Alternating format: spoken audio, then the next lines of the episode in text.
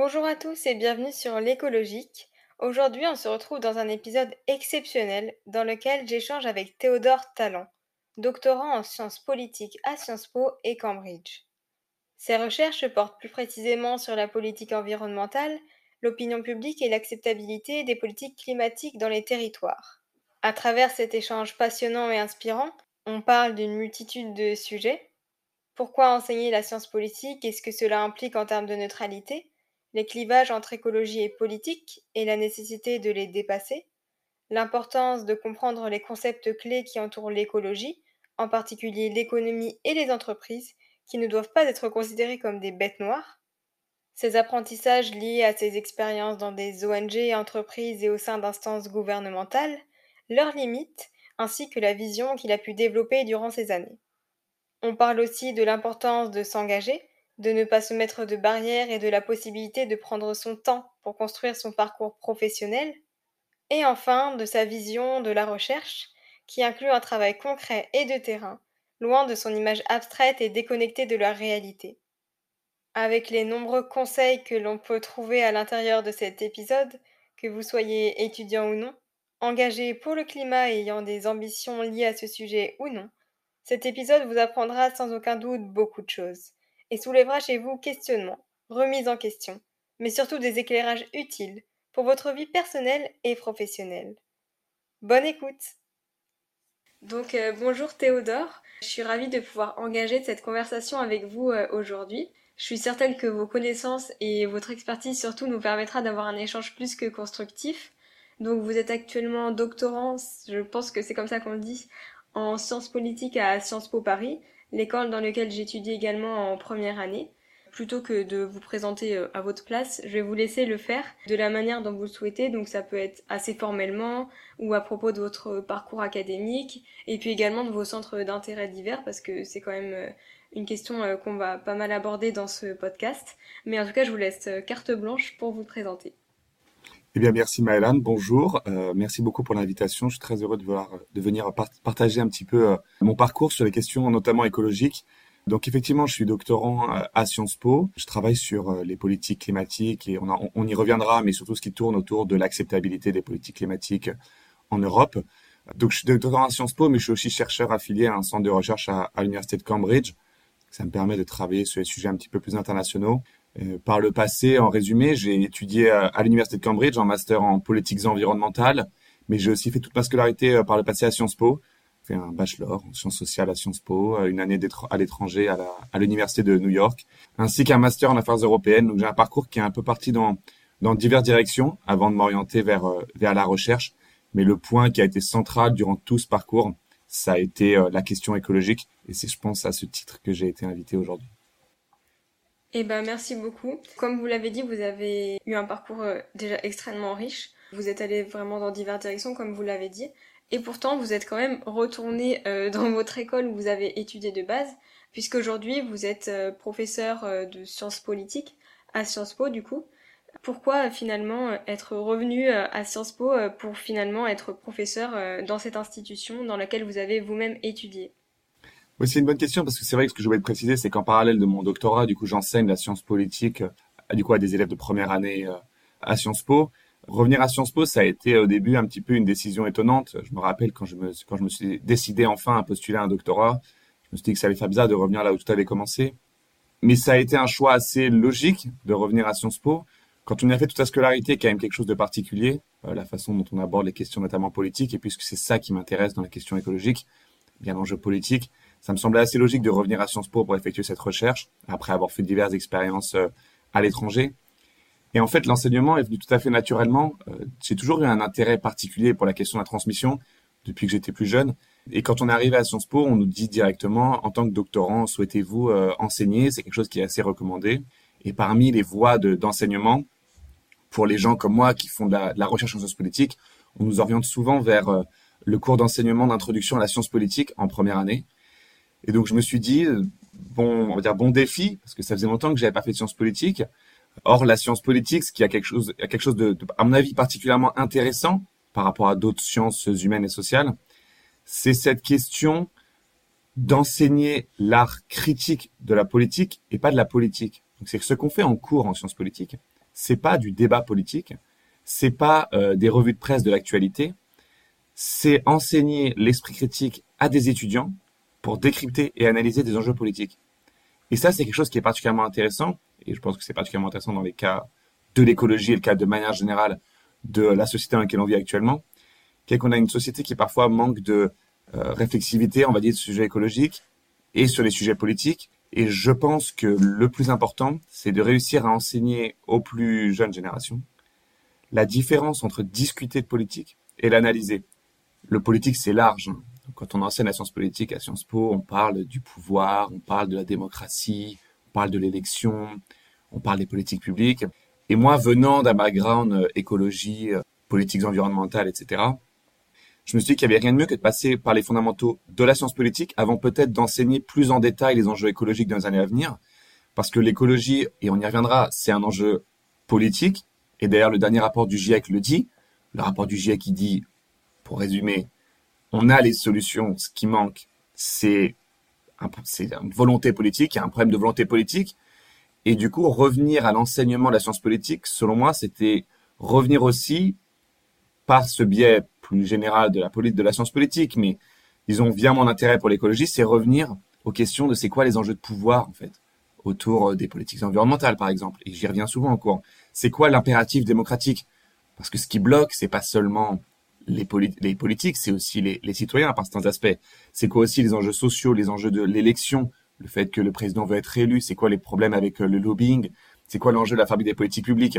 Et du coup, en fait, revenir sur tous ces sujets et enseigner tout cela, c'est enseigner le fondement de ce qui fera plus tard une réflexion politique sur l'écologie pour certains étudiants. Et de manière générale, disons, ce qui fera une réflexion politique un peu plus euh, structurée. Et je dois être tout à fait honnête, moi aussi, ça me force à revenir à l'impératif euh, d'analyse critique des enjeux écologiques, desquels parfois je, je diverge.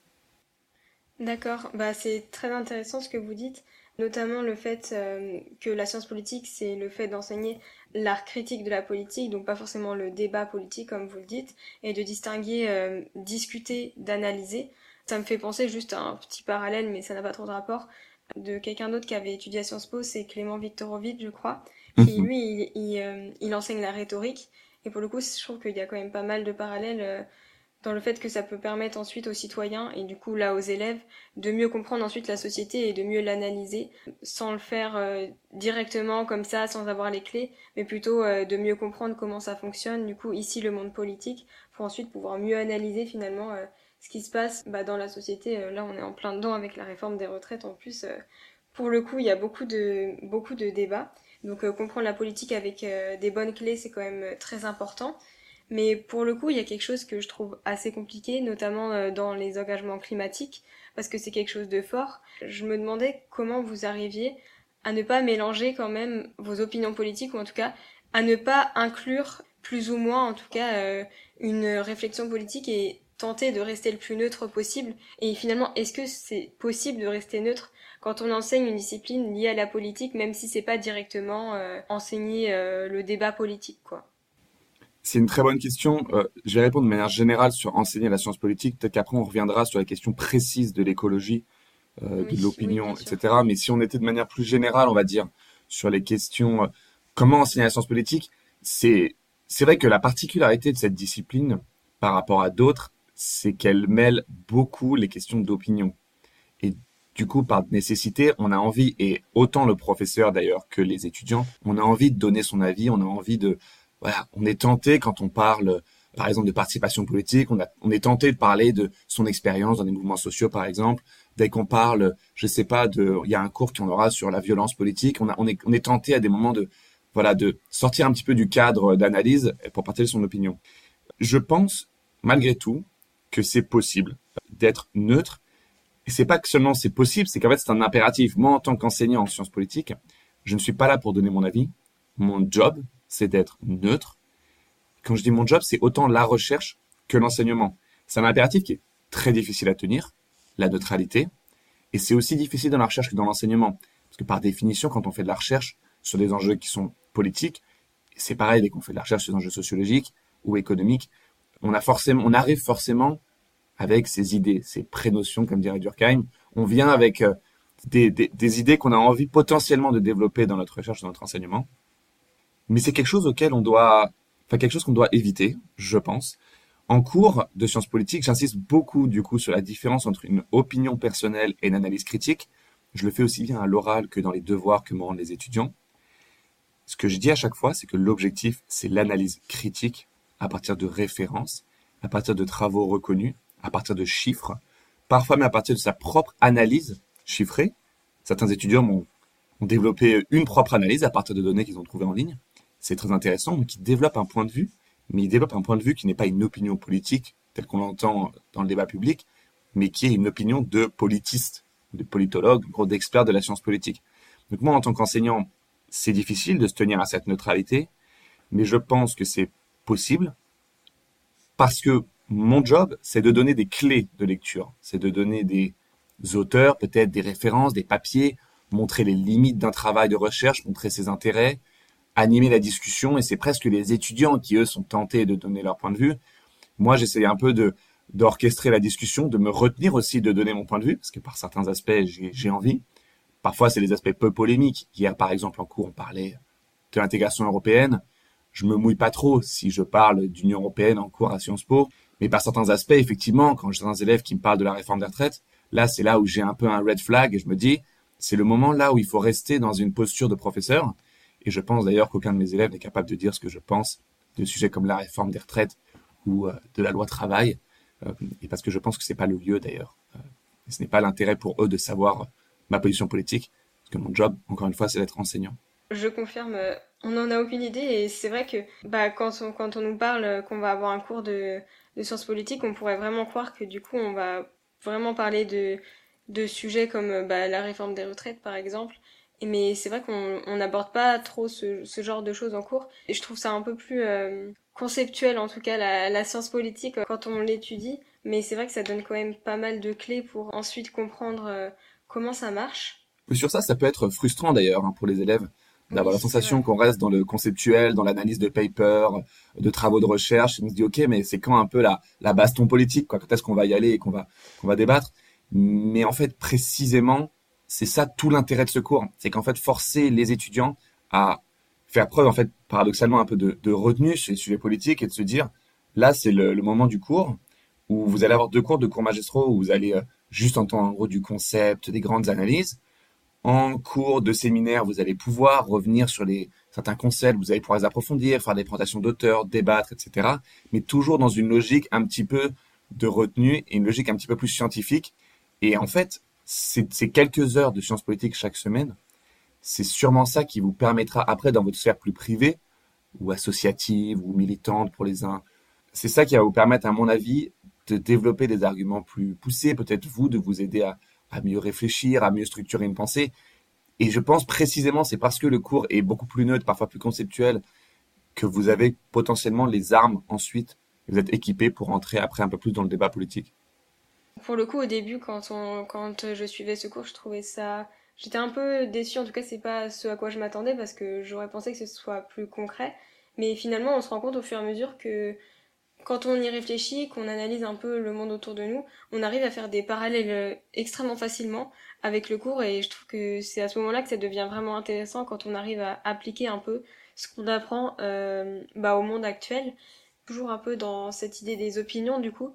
Comme on a dit, euh, vous êtes très intéressé par l'environnement et le climat. Donc, est-ce que vous trouvez ça aussi facile ou pas de, de ne pas mélanger ces deux sujets? Également, vous êtes, euh, vous êtes professeur en sciences politiques. Pourquoi ne pas travailler plutôt dans une discipline déjà plus proche de, de ces valeurs écologiques? Parce que c'est vrai que vous abordez pas non plus l'écologie tous les jours dans vos cours.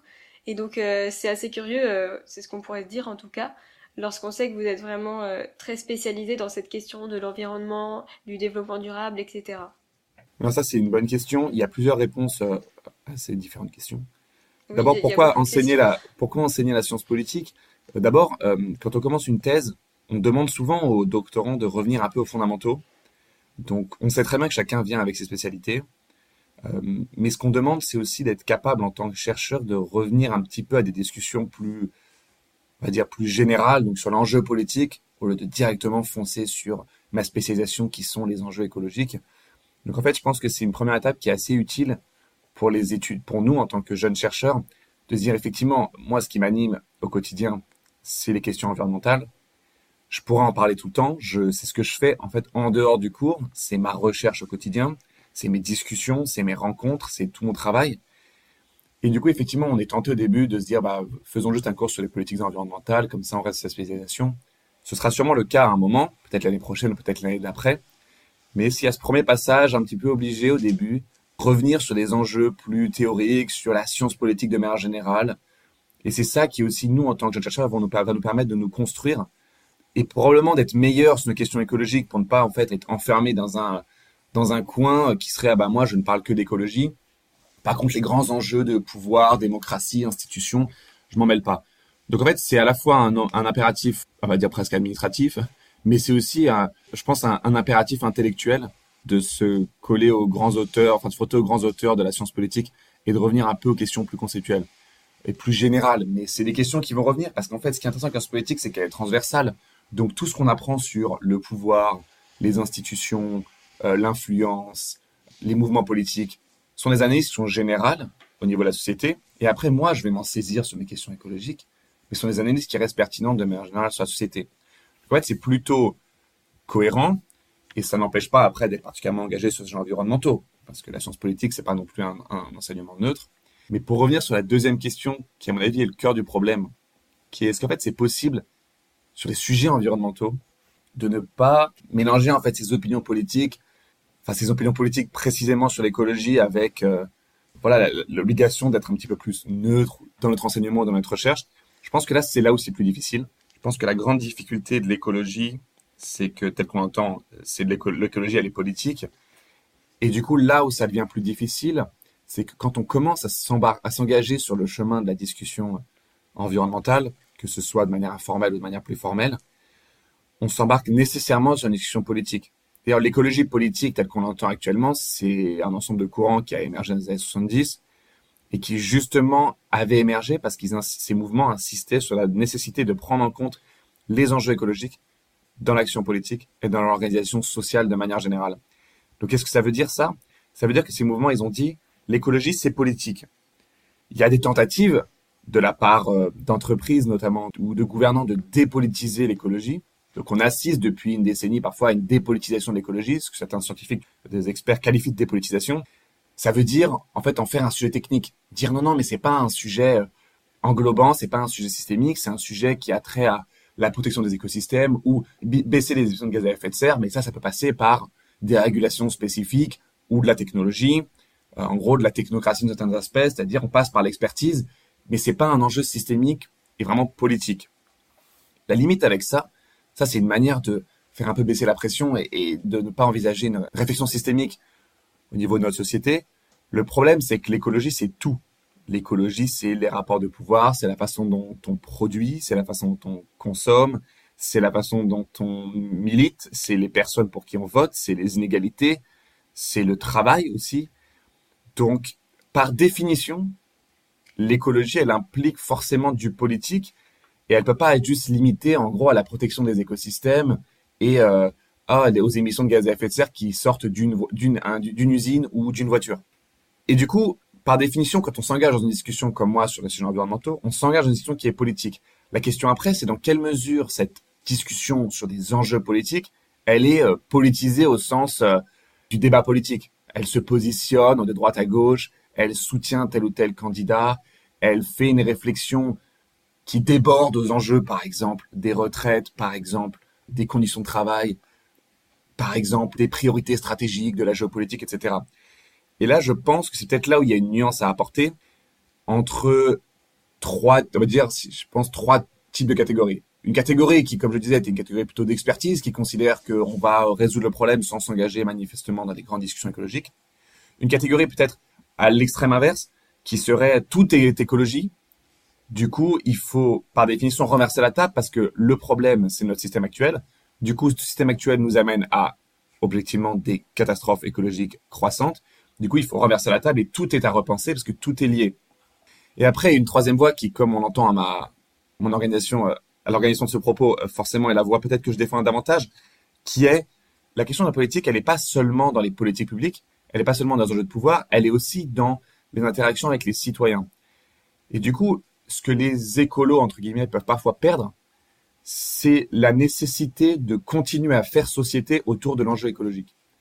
Et du coup, l'écologie, elle peut être politique sans être trop politisée. Donc on peut défendre, et d'ailleurs de tous bords politiques à peu près, hein, je ne vais pas rentrer dans, le, dans la discussion de comptoir, mais de manière générale, on peut avoir un point de vue écologique sans être nécessairement un électeur des Verts. Donc c'est pas, c'est là où je veux dire, on peut, avoir un point de vue qui est pas politisé, dire par définition on soutient l'écologie politique telle qu'incarnée par un mouvement vert, et du coup on va soutenir les politiques traditionnellement défendues par la gauche écologique, qui sont aussi en cohérence avec des engagements hors écologie, comme sur les retraites, ou bien, voilà, ou bien donc du coup, ou bien on se dit moi mon enjeu c'est l'environnement, et après on peut avoir des points de vue différents sur d'autres enjeux, que ce soit le travail, les retraites, l'éducation, etc., avec comme couleur latérale l'environnement, mais avec une approche différente.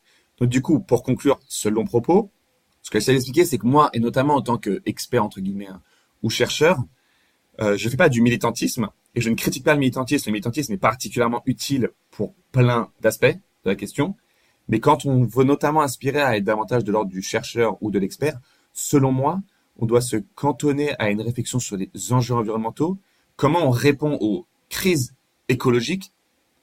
Bien sûr, mon point de vue va certainement transparaître, d'un point de vue radicalité par exemple, ou d'un point de vue quelle est ma relation aux entreprises ou au monde économique.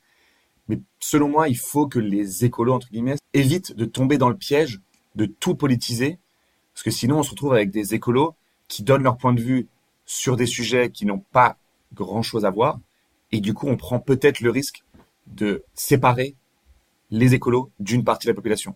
Et moi, mon objectif avec cette thèse, et on en reviendra après sur le, ce que j'étudie, mais mon objectif, c'est quand même de trouver comment est-ce qu'on fait société avec tous les citoyens, comment on embarque les citoyens sur la question écologique. Et selon moi, pour les embarquer, il faut leur expliquer comment l'enjeu environnemental peut être adressé, comment on va le faire au niveau de la société, mais sans tout lier à l'enjeu environnemental Sinon, on va nécessairement brusquer certains conservatismes peut-être ou certaines façons de vivre qui vont pas se reconnaître dans notre discours. C'est vrai que bah, même moi la première, quand euh, on se sent vraiment engagé dans l'écologie, etc., en plus qu'on est jeune, etc., on a vraiment envie d'être euh, dans la radicalité. On a tendance, je trouve, à, beaucoup euh, à beaucoup catégoriser les gens. Quand on est dans l'écologie et qu'on voit des personnes, je dis n'importe quoi, mais c'est vraiment cliché, des, milliardaires ou des gens de droite, tout simplement, on va se dire ah bah non, mais là, c'est pas possible de dépasser le, clivage droite-gauche. Si cette personne, euh, elle travaille dans un monde capitaliste, elle est forcément anti-écologie. Et c'est vrai que c'est pas forcément la bonne approche parce que pour le coup, on va plutôt mettre de côté ces personnes-là plutôt que de les inclure, alors que ça se trouve, elles aussi, elles, elle pourrait très bien euh, s'engager dans l'écologie. Ça me fait rebondir sur autre chose. Le fait que vous êtes euh, du coup spécialiste euh, des sciences sociales, sciences politiques, etc. Mais pourtant, dans votre carrière, vous avez choisi de vous renforcer en économie, et donc une discipline que de premier abord, qui est un peu quand même décriée dans l'écologie, avec tous ces liens avec le capitalisme, ce qu'on appelle la croissance verte, etc. Pour vous, c'est possible de rendre compatible d'étudier cette discipline qui est l'économie avec des engagements écologiques et donc peut-être de remettre en cause certains principes qu'on nous a enseignés ou qu'on nous enseigne toujours dans cette discipline qu'est l'économie C'est une bonne question pour remettre en contexte. Du coup, effectivement, par le, passé, dans mes débuts de mes études, je me suis spécialisé en économie avant ensuite de faire plutôt des sujets de politique publique.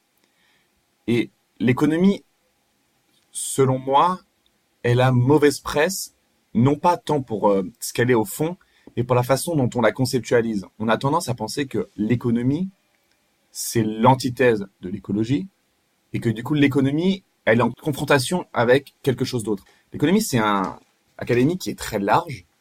L'économie, c'est juste penser la façon dont on va construire une société qui, quand même, nous permet d'avoir accès, disons, au minimum l'éducation, la santé, euh, une certaine qualité de vie, c'est-à-dire pouvoir avoir une maison au-dessus de notre toit, euh, pouvoir euh, avoir accès à, pas forcément, pas avoir accès à la surconsommation, mais avoir accès au minimum vitaux, ça reste de l'économie selon moi. Ça reste la façon dont on va produire et consommer, en gros. Le problème de l'économie, c'est qu'elle a été associée pendant longtemps à un seul type de pensée, et c'est ce qui a été, on va dire, ça a été uniformisé au niveau des universités. Mais ce qu'il faut comprendre avec l'économie, c'est que quand on apprend l'économie, on apprend la façon dont le système fonctionne. On n'apprend pas à aimer le système, on n'apprend pas à le détester, on apprend juste à comprendre comment le système fonctionne. On comprend qu'il y a un système de production, qu'il y a un système de consommation, qu'il y a un PIB, qu'il y a une logique de croissance. Qu'est-ce que c'est des actions Qu'est-ce que c'est euh, des investissements Qu'est-ce que c'est C'est quoi l'impact de la croissance sur notre, sur euh, notre quotidien, on va dire C'est quoi une politique monétaire Et tous ces enjeux-là, c'est des enjeux qui sont quotidiens. Donc on peut pas, selon moi, être intéressé par les sujets écologiques sans comprendre ce que ça veut dire. Sinon, on s'embarque dans une discussion après qui est un peu hors sol. Si demain je vous parle de décroissance, mais je ne sais pas ce que c'est la croissance, ça marche pas. Parce que du coup, je ne sais même pas ce que ça veut dire concrètement sur notre système qu'avoir de la croissance. Si demain je vous dis, il faut verdir les banques centrales, ça veut dire quoi en fait? Est-ce qu'on sait comment ça marche une banque centrale?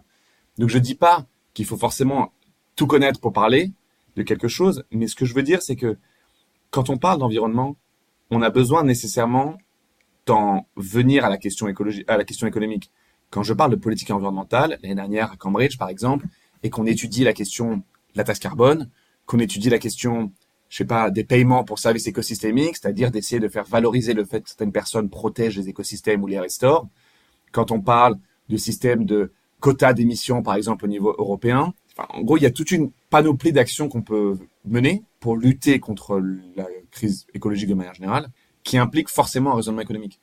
Donc on peut soit considérer que l'économie c'est trop libéral, trop capitaliste et que du coup il faut s'abstenir d'économie pour se centrer sur un jeu écologique. Mais dans ce cas-là, ce qu'il faudra m'expliquer, c'est comment on fait, parce qu'on a quand même à l'heure actuelle un système imparfait mais qui est là. Et la question qu'on se pose beaucoup en économie de l'environnement, c'est pas tant oublions l'économie et concentrons-nous sur l'écologie, c'est comment est-ce qu'on peut avec un système qui est imparfait mais qui est celui qu'on a, à un moment il est là ce système, on a des banques centrales, on a des entreprises qui ne survivent que si elles ont la croissance, comment est-ce qu'on résout ce problème? Donc là, je suis pas en train de vous dire croissance ou pas, et ce qu'il faut en faire. Ce que je vous dis, c'est on a des entreprises qui ne survivent que y a la croissance. On a des pays qui ne survivent que s'ils ont la croissance. On a des banques centrales qui fonctionnent de la manière dont elles fonctionnent. Et on a un système qui fonctionne autour du prix. C'est comme ça que ça fonctionne. Plus c'est cher, moins on consomme. Du coup, la question qu'on se pose, c'est naturellement, est-ce que du coup, le meilleur outil économique, c'est pas une taxe carbone? Et les économistes nous disent, d'un point de vue économique, la taxe carbone est l'outil le plus efficace. Parce que c'est l'outil qui met un prix sur une pollution qui n'est pas, vous l'avez vu en économie, qui est une externalité qui n'est pas internalisée. On met un prix sur le carbone, on peut naturellement amener à une diminution de ses émissions. Ça, c'est du point de vue économique. L'intérêt, pour quelqu'un qui fait comme moi des sciences sociales, c'est d'avoir un background en économie, mais un prisme de sens social qui serait de dire, très bien, maintenant la taxe carbone, comment on l'a fait? La taxe carbone, si c'est pour nous amener les gilets jaunes, c'est pas bon. C'est pour créer des inégalités croissantes, c'est pas bon. Non seulement parce que ça va augmenter les inégalités, mais ensuite parce que ça va créer du ressentiment et des oppositions généralisées dans la population et à juste titre. Donc là, après, ça devient notre job, en gros, de euh, scientifique euh, de, de l'enjeu social, de se dire, OK, on a des outils économiques comme la taxe carbone, comment on fait pour les envoyer dans le monde social, entre guillemets, de faire en sorte que ces outils économiques, ils soient applicables? Là, je prends l'exemple taxe carbone, mais on peut prendre l'exemple des quotas d'émissions au niveau européen. Il y a un marché carbone au niveau européen pour les entreprises, parce que les économistes nous ont dit, la meilleure manière pour faire baisser les émissions des entreprises, c'est pas simplement par la régulation, c'est aussi les faire payer pour leurs émissions, parce qu'elles ces émissions ne comptent rien dans leur bilan. On les fait payer, naturellement, ça va amener une baisse des émissions. Donc, je suis pas en train de vous dire qu'il faut seulement utiliser des outils économiques, mais c'est quelque chose que j'ai appris dans tout mon parcours académique et notamment euh, via mes études euh, à l'université de Cambridge, c'est que l'économie, il faut pas la balayer d'un revers de la main. Comme l'économie s'attache à comprendre les mécanismes actuels de notre société, comment on produit, comment on consomme et comment on a un système qui juste reste stable, comment on finance les profs, comment on finance les médecins, comment on finance le système de retraite, comment on finance les transports. C'est ça l'économie aussi. C'est comment on finance ça.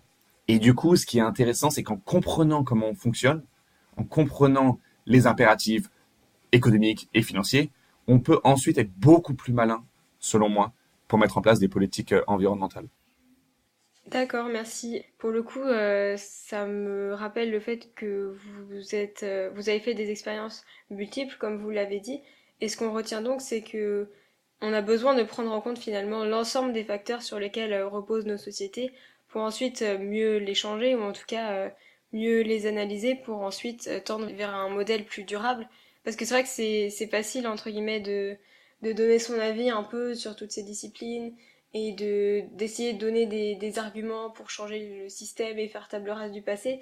Mais quand on n'a pas les clés pour mieux comprendre comment marche bah, du coup par exemple l'économie ça reste des paroles finalement ça reste plus comme on disait au début euh, ça pourrait plus rester comme du débat politique sans futur qui risque d'être probant en tout cas si j'ai bien compris sur ce point-là en fait on peut rester au stade de la discussion euh, de l'alerte de dire on a un problème euh, il y a une crise écologique ça on, commence à, ça commence à être universel ou universellement compris travaille beaucoup sur des études d'opinion. Il y a bien sûr une partie de la population qui continue à penser qu'il n'y a pas vraiment de changement climatique, ou disons qu'il y en a un, mais que c'est pas de la faute des humains. Donc, ce travail de conviction qu'il y a une crise à l'œuvre, il doit continuer. Il est très important, et c'est d'ailleurs le rôle en partie des chercheurs et en grande partie des militants, des associations, des ONG. Donc ça, c'est extrêmement pertinent. Ce travail de continuer à convaincre une crise écologique. Mais maintenant, la problématique, et ça aussi, dans les études d'opinion, ça revient beaucoup. C'est OK, euh, on nous dit qu'il y a une crise. Très bien, c'est quoi la solution? Récemment, euh, il y a une étude qui a été publiée, un baromètre de transformation écologique pour euh, Veolia, je crois, et du coup, qui pose la question est-ce que vous pensez qu'on parle assez des solutions? Et pour beaucoup, la majorité des citoyens, on ne parle pas assez des solutions, on ne comprend pas comment on va y arriver, et c'est précisément cette incapacité à penser les grandes changements qui sont à l'œuvre qui nous amènent à nous dire ok mais en fait on va juste pas y arriver ou alors foutu pour foutu c'est tant pis. Et en fait en travaillant ces questions d'opinion via ce baromètre justement qu'on avait fait parce que je, travaille aussi chez en fait chez Elab qui est un institut de sondage et du coup je travaille beaucoup sur les sondages en fait pour essayer de comprendre en fait ce que les gens pensent eh bien en fait ce qui est intéressant c'est qu'on se rend compte que la problématique principale qu'on va avoir dans la décennie à venir c'est les solutions les solutions les solutions continuer à convaincre, mais c'est surtout les solutions. Et pour avoir des solutions, selon moi, il faut qu'on comprenne comment le système fonctionne. On peut pas continuer à juste crier au loup et dire il y a une catastrophe climatique, il faut renverser la table. Très bien, effectivement, on a un énorme problème systémique. La façon dont on produit, consomme est mauvaise. Donc ça, c'est le cas. Maintenant, la question de comment on le fait, c'est là où on a besoin de nos outils de sciences politiques, nos outils de sociologie, nos outils d'économie et très probablement, de plus en plus, on le voit, nos outils du droit j'ai fait aussi un peu du droit dans un master, le droit va devenir euh, de plus en plus important à mesure qu'on avance avec des crises, des catastrophes, et que les gouvernements parfois sont capables de vraiment y répondre. Mais pour revenir à l'économie, je pense que c'est précisément en comprenant, par exemple, pourquoi c'est si compliqué d'envisager la décroissance qu'on peut en fait parler de ce que ça veut dire la décroissance.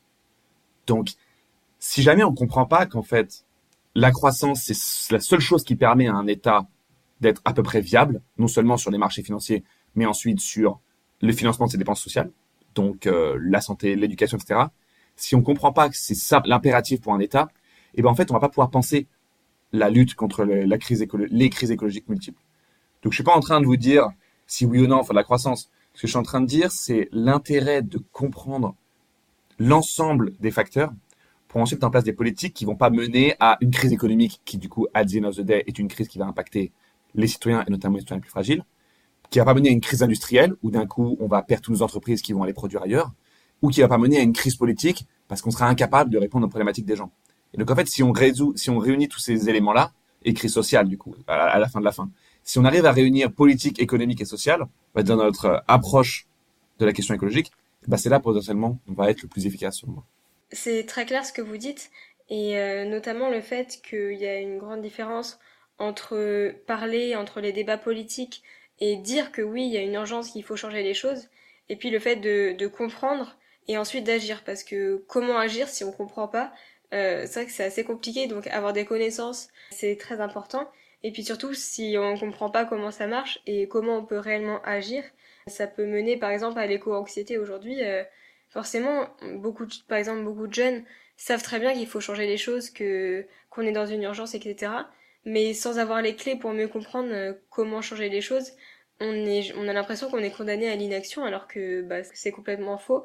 À toutes les échelles, évidemment, euh, on peut changer les choses.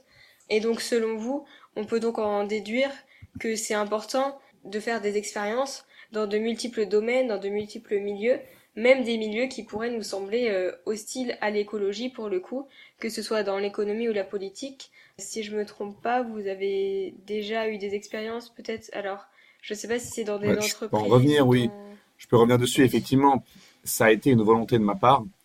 Je ne pense pas, par exemple, je veux dire dès le départ, je ne pense pas qu'il faille continuer à avoir des expériences dans les industries nocives.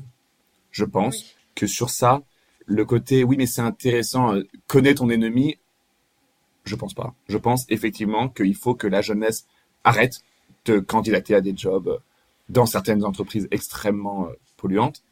Ensuite, il faut pas faire un amalgame entre toutes les entreprises, selon moi.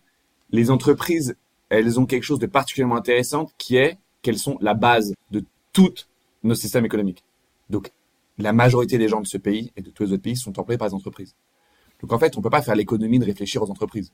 Si on pense que l'entreprise c'est nécessairement mauvais, en fait, on n'apportera pas de réponse qui sera crédible et euh, convaincante pour les citoyens. Pas crédible parce que ça mènera euh, un peu à des catastrophes économiques, et convaincante parce que les citoyens juste nous, suivront pas dans notre délire anti-entreprise.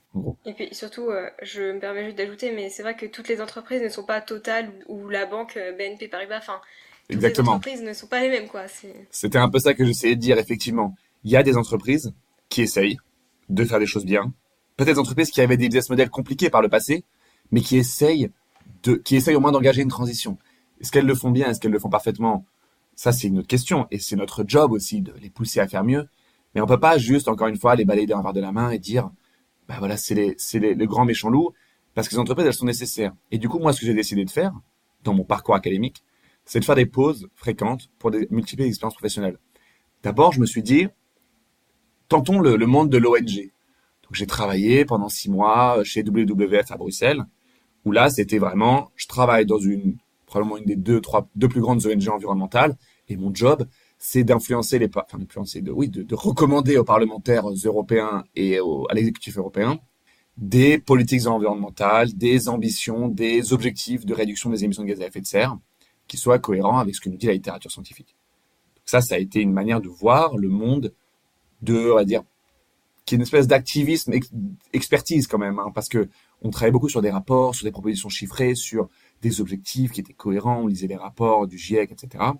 Et du coup, là, ce qui est intéressant, c'est qu'on a le côté all-in, quoi. On y va, on a nos idées écologiques et on essaye au maximum de les pousser auprès des, des politiciens, tout en comprenant qu'eux aussi, ils ont des pressions qui leur viennent de la base. Quand on rencontrait les députés européens qui nous disaient, bah moi, je suis dans une circonscription qui est quand même plutôt industrielle et rurale, je sais que c'est important, j'ai envie de pousser, mais il faut aussi que je comprenne que bah, dans mon à circo, j'ai 20 euh, 000 mineurs qui dépendent des mines à charbon, ou j'ai 1500 euh, agriculteurs qui sont encore sur l'intensif. Voilà. Et donc ça, c'était intéressant aussi de comprendre en fait euh, que les politiciens, ils étaient pris dans, un, dans des contradictions parfois qui sont pas forcément que de leur fait. Et nous, il faut qu'on trouve une manière d'aligner tous ces intérêts. C'était ça notre job, c'est de comprendre comment on aligne tous les intérêts vers l'ambition maximale. Après, je me suis dit, une fois que j'ai fait le côté ONG influence, et traversons la, frontière et allons du côté euh, gouvernement.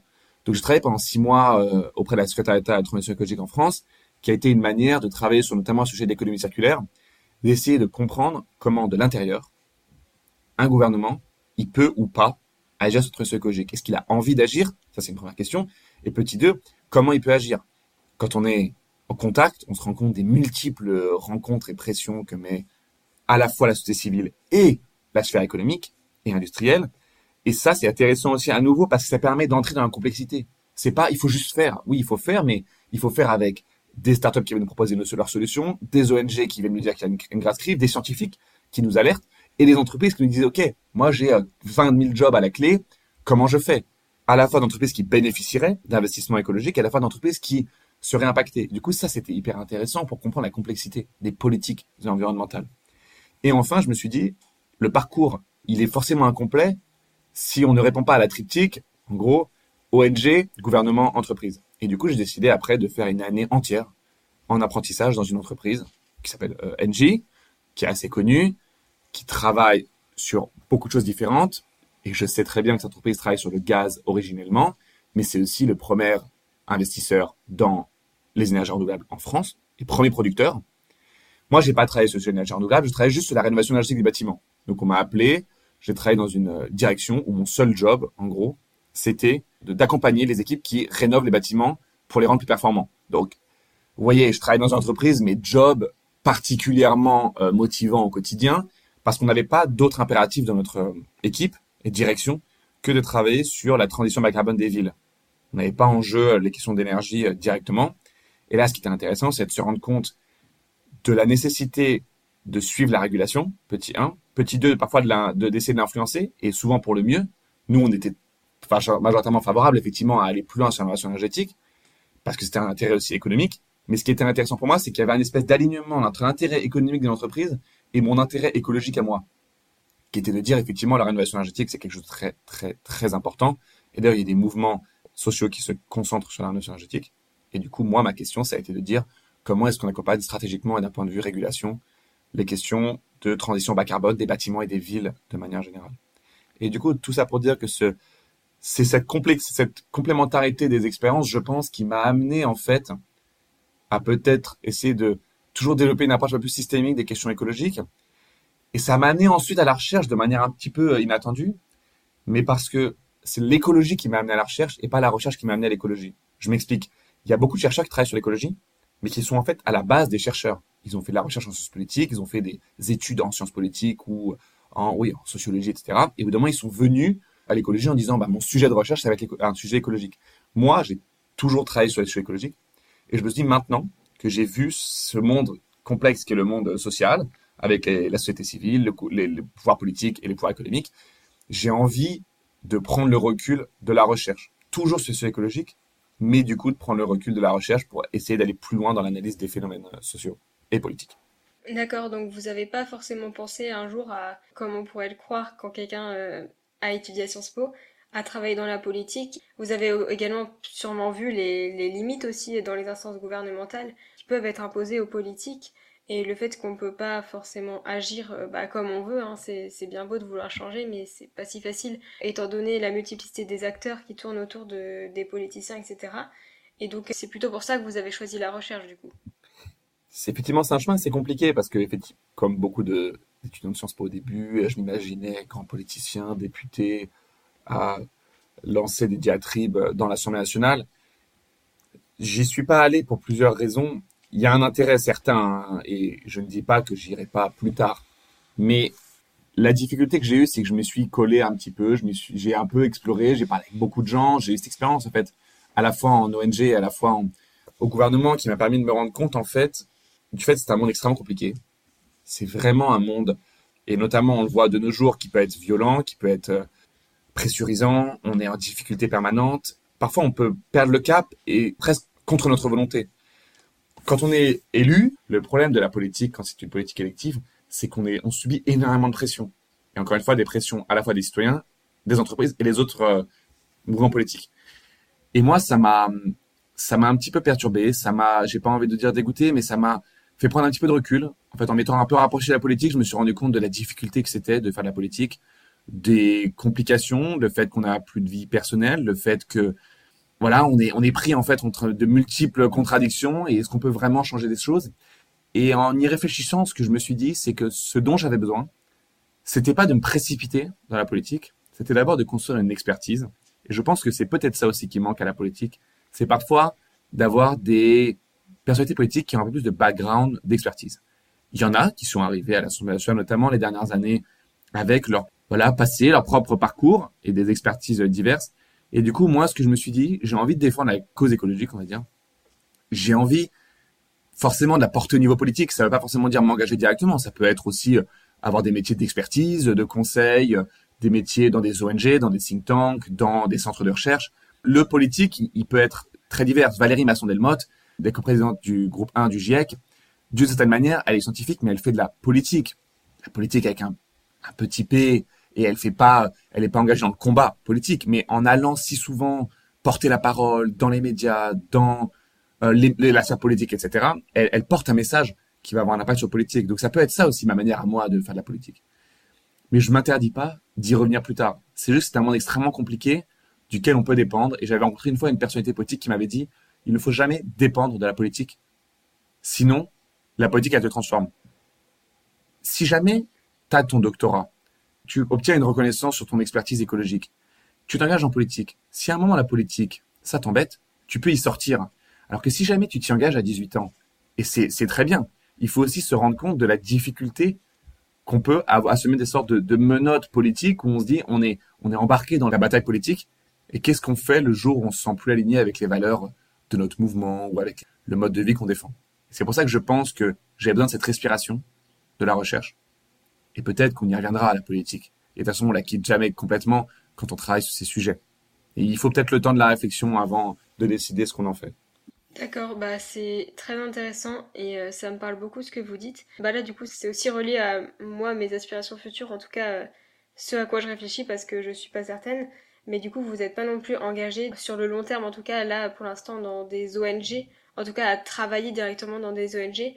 Donc est-ce que c'est parce que vous pensez qu'il y a le même type de, de limites ou est-ce que c'est pareil, vous souhaitez peut-être euh, vous engager plus tard dans des, dans des ONG parce que c'est vrai que c'est c'est quelque chose de compliqué parce que en ayant connaissance des limites de la politique, on pourrait vouloir du coup s'engager dans ce type d'instance, mais on sait qu'il y a beaucoup d'autres limites, euh, que ce soit, je pense qu'on n'est pas bien payé ou qu'on l'emploi n'est pas forcément si stable que ça.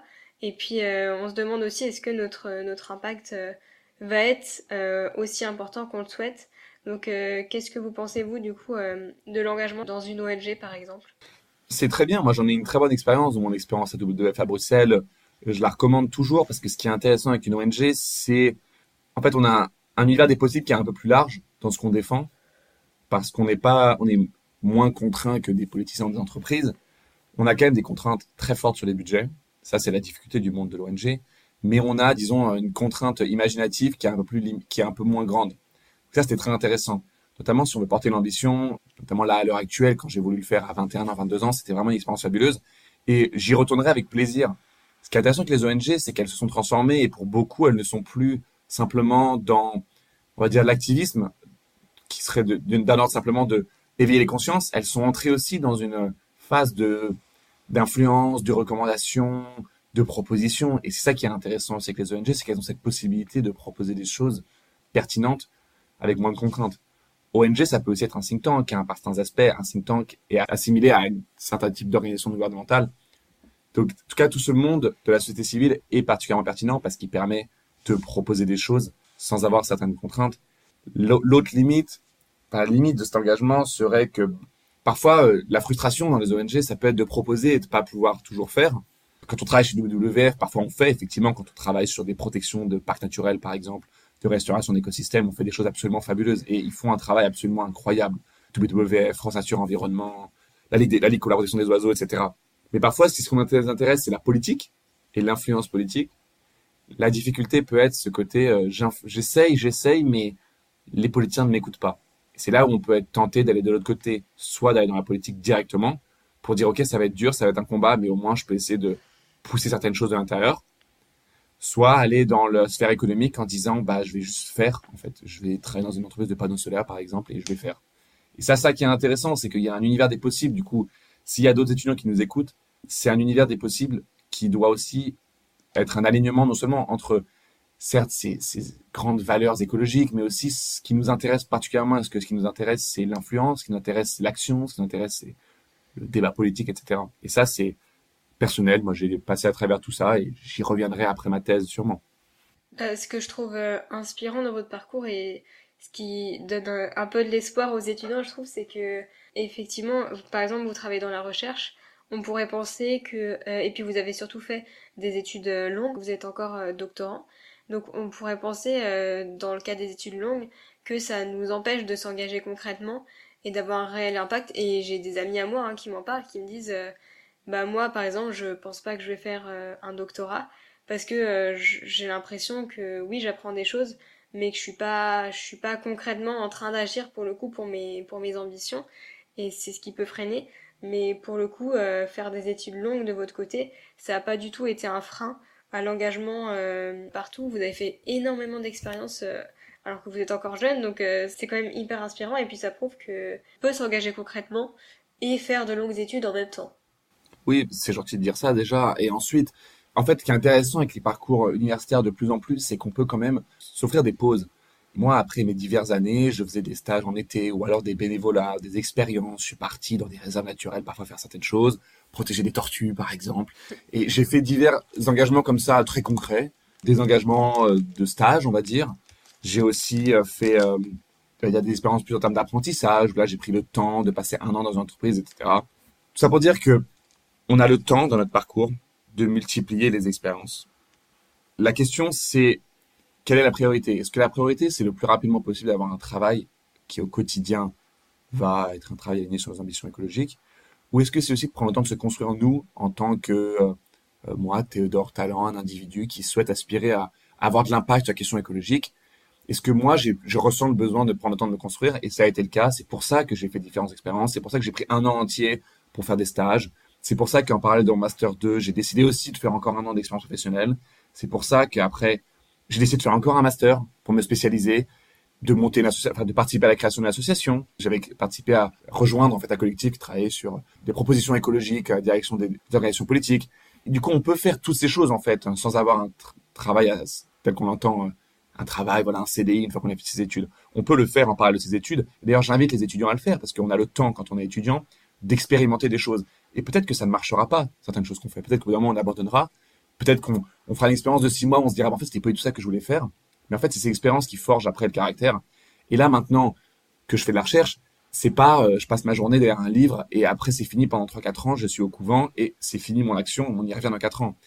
Du coup, pour revenir sur ça, moi je travaille sur l'acceptabilité des politiques climatiques à travers les territoires en Europe. Quand on travaille sur l'acceptabilité des politiques climatiques, on travaille du coup sur comment les gens perçoivent les politiques telles que la taxe carbone, les politiques de transport, euh, la rénovation énergétique, etc., à travers les territoires, c'est-à-dire les grandes villes, les petites villes, les, le périurbain, les zones rurales notamment. Et du coup, on essaye de comprendre ça. Donc effectivement, ça passe par des lectures, ça passe par des analyses de données, etc. Mais ça va aussi passer par euh, être invité sur des médias. Ça va passer par écrire des articles. Euh, il y a un mois, j'ai publié une tribune au Monde. Et ça, ça passait aussi mon job de chercheur, d'essayer d'écrire des articles.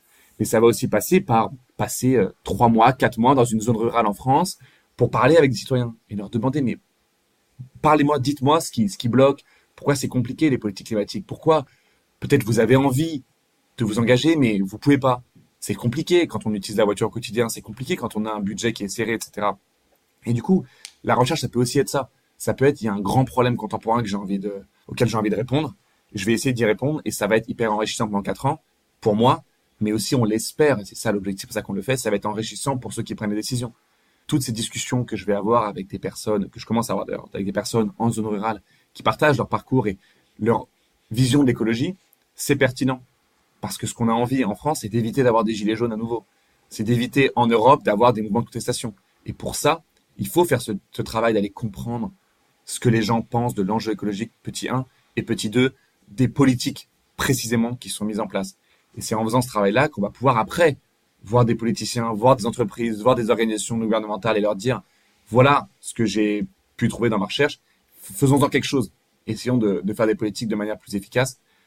Et du coup, c'est pour ça que je n'invite pas tout le monde à faire de doctorat, parce que je sais que ce n'est pas fait pour tout le monde, mais j'invite ceux qui sont tentés et qui se disent, je vais perdre du temps, à aussi concevoir le doctorat pas forcément comme quelque chose qui a un peu la mauvaise presse, qui est je suis juste dans mon labo toute la journée et je ne fais rien d'intéressant. On peut décider de aller dehors, quoi, et d'aller parler aux gens, d'aller sur le terrain et d'aller participer à comprendre la transformation qui a en cours dans notre société c'est passionnant. Votre parcours, euh, c'est génial parce que même moi, j'avais euh, cet a priori avant de la recherche comme quelque chose de très, très théorique, très peu sur le terrain finalement. Et on se rend compte que bah, ça n'est pas le cas, comme vous le dites.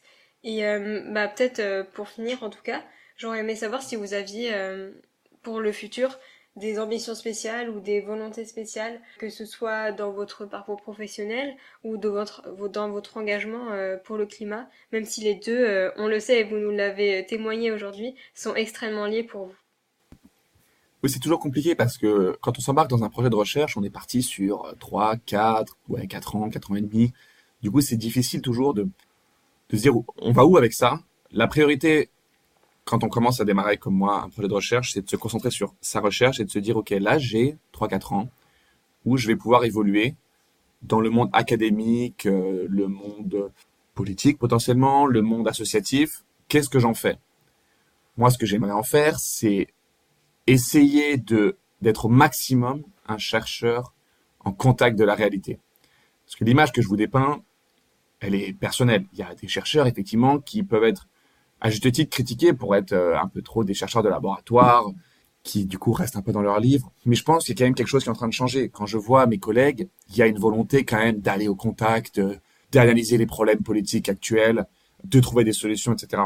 Et du coup, moi, j'ai envie de participer à ce moment-là, d'être particulièrement actif, d'aller à des conférences, d'aller m'exprimer dans les médias, d'aller peut-être m'engager dans des mouvements associatifs, d'aller potentiellement être en contact de la politique, pas forcément m'engager directement, mais plutôt voir si jamais certaines choses que je trouve dans ma recherche, certaines discussions que j'ai avec des citoyens, certaines données que j'analyse, peuvent être pertinentes pour aider n'importe quel gouvernement, ça j'ai pas de point de vue, n'importe quel gouvernement à accélérer euh, l'engagement pour la transition écologique. Gouvernement français d'ailleurs ou européen, le pouvoir politique européen a une responsabilité immense et une possibilité d'action qui est démultipliée. C'est exceptionnel ce qui peut se passer à Bruxelles. il y a des changements à l'œuvre à Bruxelles qui sont fabuleux. Euh, il y a encore beaucoup de choses à faire, mais il y a un mouvement qui est en train de se passer à l'échelle du premier marché de la planète. Donc ça, c'est pertinent.